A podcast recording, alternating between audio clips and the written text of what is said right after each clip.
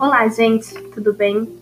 Estou fazendo esse podcast com o intuito de explicar um pouco sobre o início da Revolução Industrial na Inglaterra.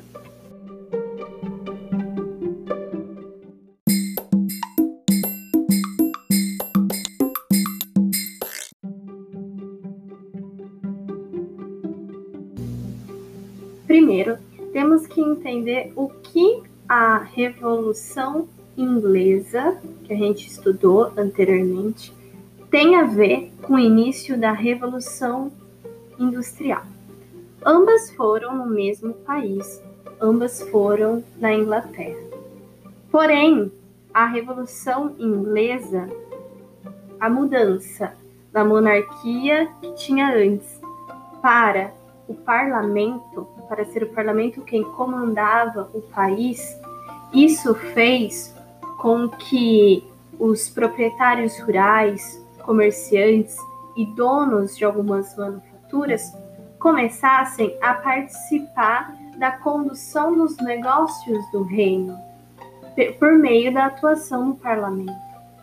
É a partir desse momento que essas pessoas elas começam, antes elas não tinham voz, é, antes quem estava no meio da monarquia era apenas as pessoas leais ao rei, que o rei gostava, vamos dizer assim.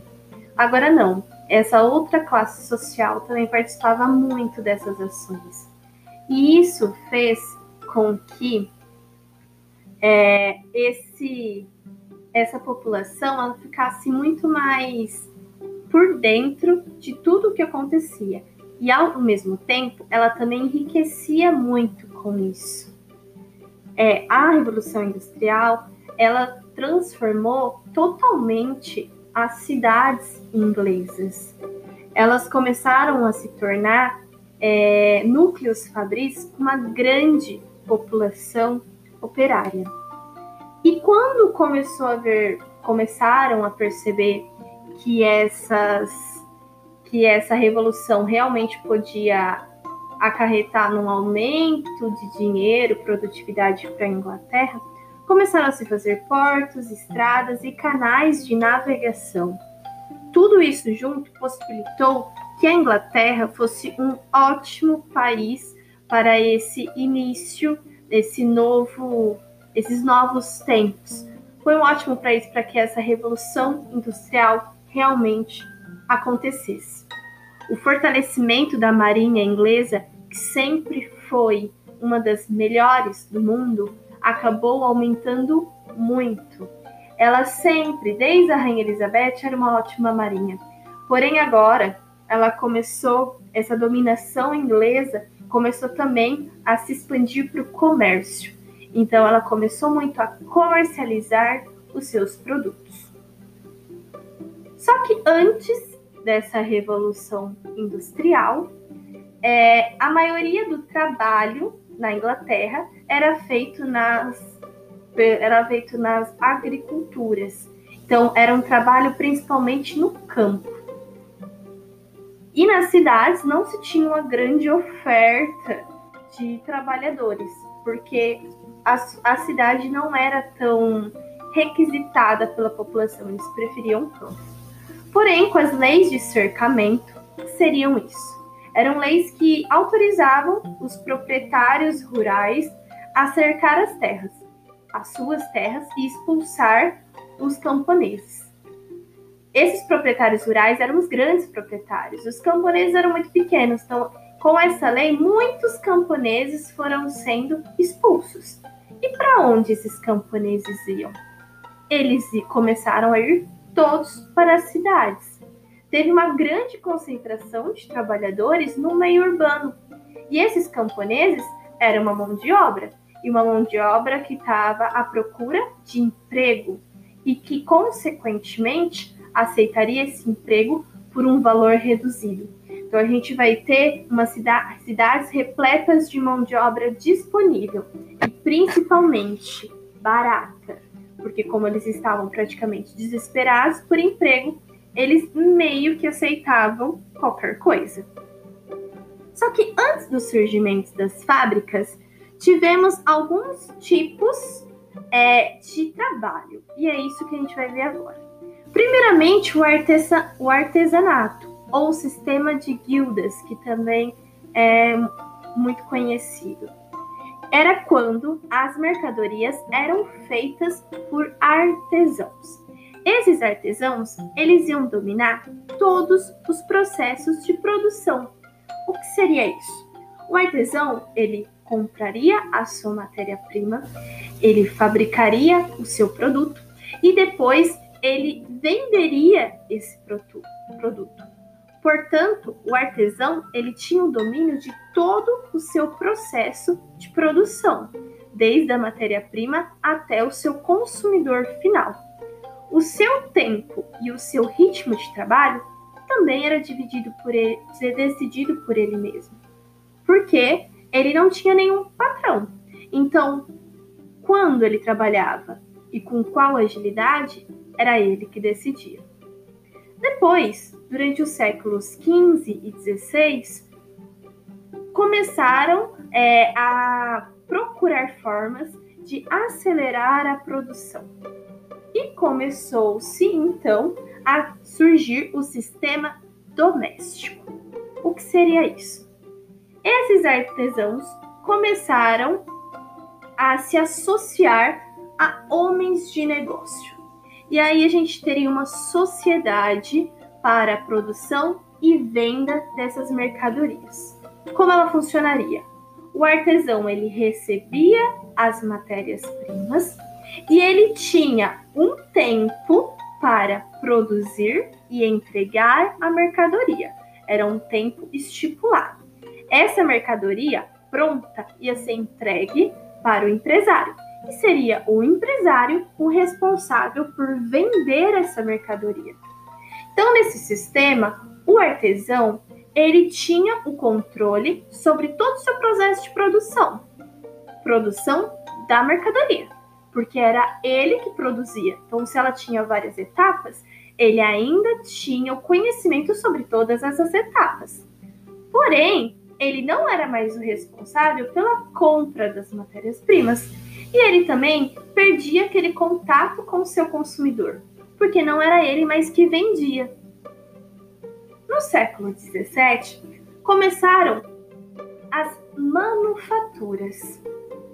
Esse tipo de organização era feito em grandes barracões, onde dezenas ou centenas de pessoas elas ficavam, elas trabalhavam juntas em um só espaço todos os dias durante um tempo determinado de horas. É nesse momento que a gente começa a ter o papel do patrão, que comandava todas essas pessoas e que seria a principal pessoa nessa empresa.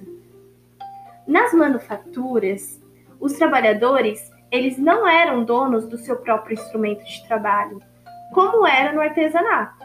No artesanato, quem tinha um instrumento para preparar certo tipo de material era ele mesmo, ele tinha que comprar isso, certo? Então, se você fazia panos, você tinha o seu próprio tear. Aqui na manufatura, não. O instrumento de trabalho, o tear, vamos usar esse exemplo, era do dono da empresa, era do patrão.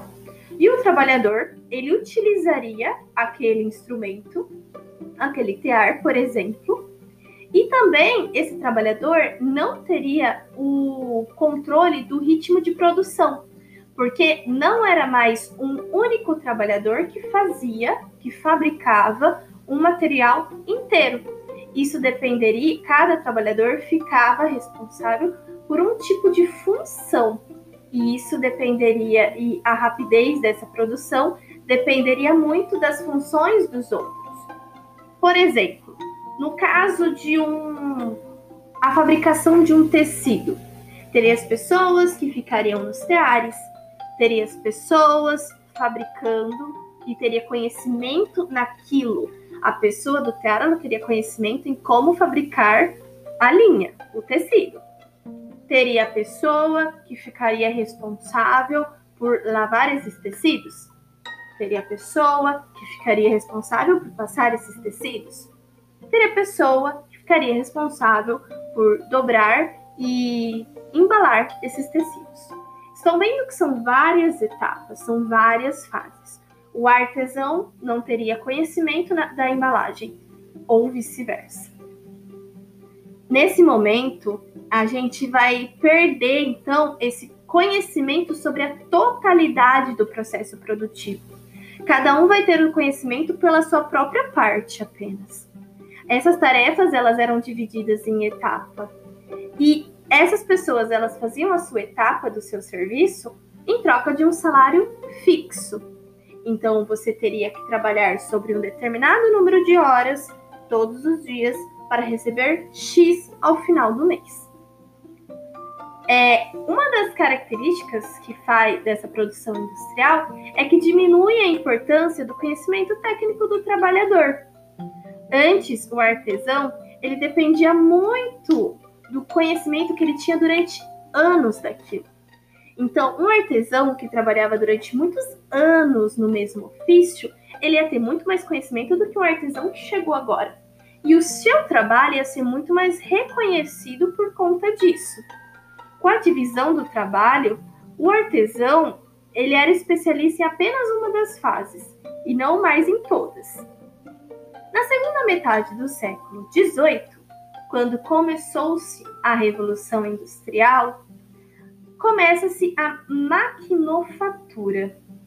Começam a surgir os motores a vapor.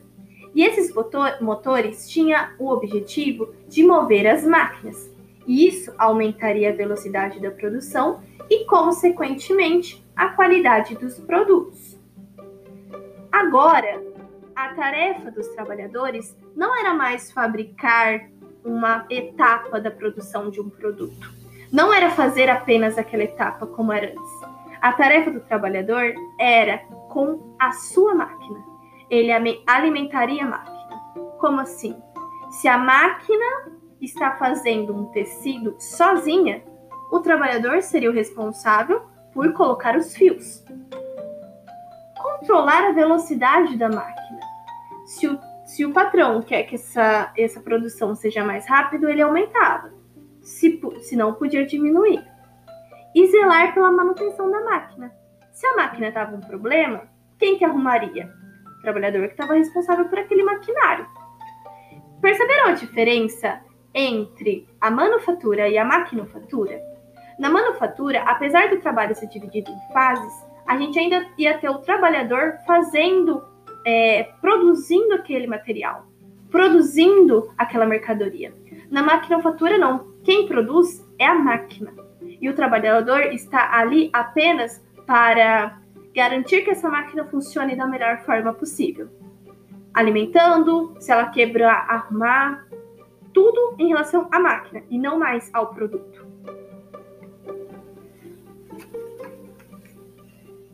Com o motor a vapor, é, as máquinas começaram a se desenvolver muito mais rápido, começaram a se tornar muito mais rápidas. É, quem inventou isso foi James Watt. E ele começou a controlar a força do vapor liberado pela água e usar para girar as rodas. Então ele esquentava essa água, essa água ia formar um vapor e a força desse vapor é que movimentaria as engrenagens e, e a, consequentemente, movimentaria a máquina. Isso foi muito utilizado, a, a força a vapor, muito utilizada nas indústrias, e, e é realmente por conta disso que tivemos uma revolução industrial. Porém, também começou -se a utilizar e teve uma melhoria técnica em algumas em, em alguns outros instrumentos como por exemplo o barco a vapor e as ferrovias. É assim que começam a surgir os trens. Tanto o barco quanto os trens, eles possibilitaram o transporte de um volume muito maior de mercadorias para outros países. Então, antes o que conseguia se é, levar a mercadoria em um tempo maior e menos mercadoria, agora a gente vai ter esses meios de transporte muito mais rápidos e essa mercadoria vai chegar muito mais rápida ao seu destino. Com a revolução industrial, o tempo ele passa a valer dinheiro. E é assim que a gente vai começar a ter essa contagem das horas e essa preocupação com o tempo também. Então, a Revolução Industrial, basicamente e em resumo, ela começou a inserir na nossa sociedade novas formas de produção, principalmente com a utilização das máquinas em grandes fábricas. Essa produção, ela era muito mais rápida e tinha um erro e uma padronização, um erro menor e uma padronização maior. Por quê? O trabalho manual do artesão muitas vezes podia estar acabando, estando correndo risco de, de acontecer algum erro. E não necessariamente ele era padronizado. Então, esse produto não necessariamente ele ficava idêntico ao outro produto. Com as máquinas, não, a gente vai ter uma padronização. Todos os produtos vão ser idênticos, exatamente idênticos, exatamente iguais. A Revolução Industrial foi por conta dela que ocorreu lá na Inglaterra que hoje em dia, no, hoje em dia temos toda essa produção de fábricas e de máquinas muito maior. É isso, gente. Espero que tenha ajudado vocês a entender um pouquinho melhor. A gente só está no começo da Revolução Industrial. Depois veremos um pouco mais sobre essas condições de trabalho desses, desses funcionários, desses operários. É isso. Espero que tenham gostado. Espero que tenham entendido um pouco melhor. Até mais.